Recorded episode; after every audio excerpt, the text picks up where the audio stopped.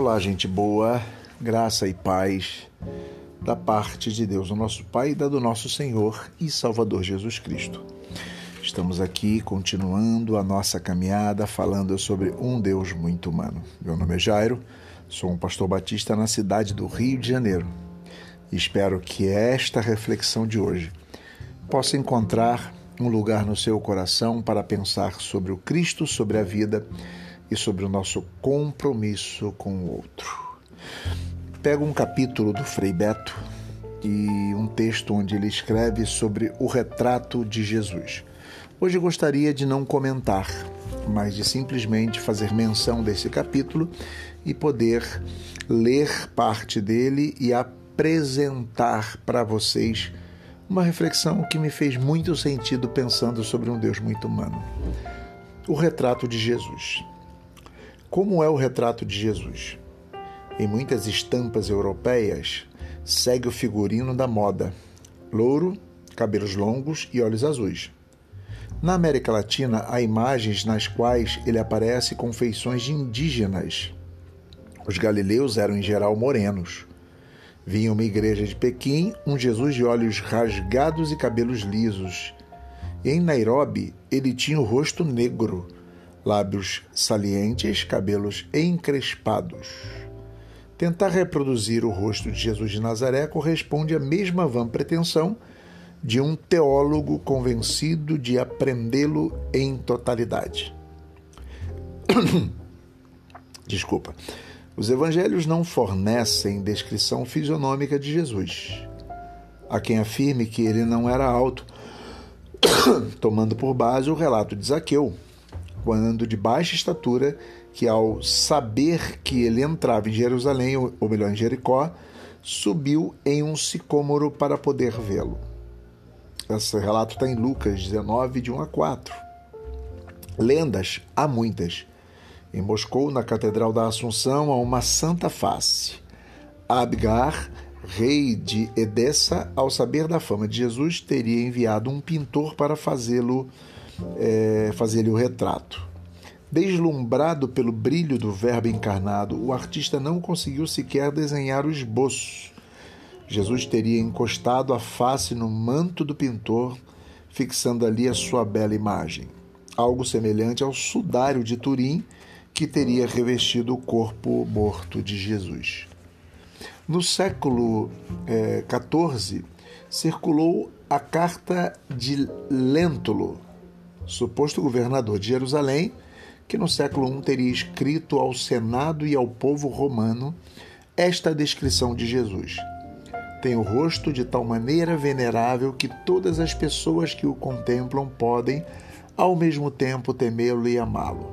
Os cabelos são da cor de avelãs maduras, lisos até quase a orelhas, com ligeiro reflexo azulado e flutuam sobre os ombros. A tez é corada e o nariz e a boca irrepreensíveis. Tem a barba abundante, da mesma cor da cabeleira, dividida no queixo, mas não muito comprida. É o mais belo de todos os filhos dos homens. O mártir Justino dizia que ele tinha um aspecto desprezível. Santo Irineu, do século II, o considerava enfesado. Orígenes o descreve como pequeno e sem graça. As primeiras imagens encontradas nas catacumbas o representam jovem, vigoroso e imberbe, segundo a concepção estética dos gregos, para quem a juventude era o atributo dos deuses.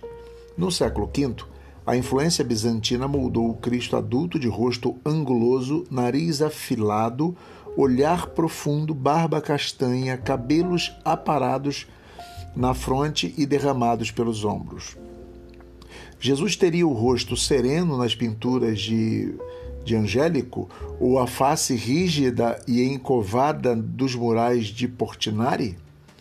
Segundo uma forte tradição que inspira um dos 15 quadros da Via Sacra, uma mulher de nome Verônica teria enxugado seu rosto quando ele subiu em direção ao Calvário com madeiro às costas. Ora, Verônica é uma dessas imagens que, para nossa surpresa, não aparecem na Bíblia, como a maçã comida por Adão e Eva e o cavalo do qual Paulo teria caído no caminho de Damasco. Pontinho, pontinho, pontinho.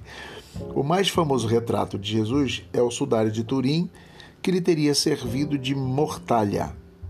Um pano com 4,36 metros de comprimento, 4 metros e 36 centímetros de comprimento, por 1,10 de largura, exposto desde 1900, 1694 e popularizado pela fotografia a partir de 1898. Ele reproduz um rosto de admirável beleza semita e no corpo as marcas de cinco chagas e torturas.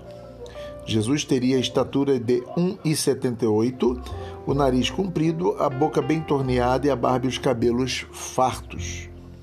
Em favor da devoção popular, a Igreja Católica prefere não tomar partido no incessante debate entre os que defendem e os que negam a autenticidade do sudário.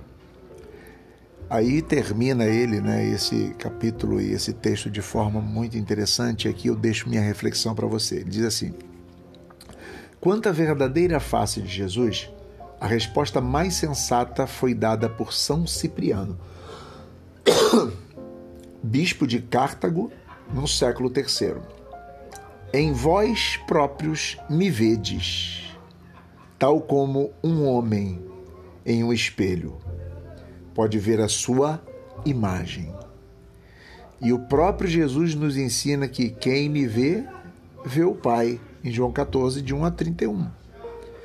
E é a Ele que servimos quando damos de comer aos famintos e libertamos os oprimidos. Pois, cada vez que fizerdes isso a um desses pequeninos, foi a mim que o fizeste.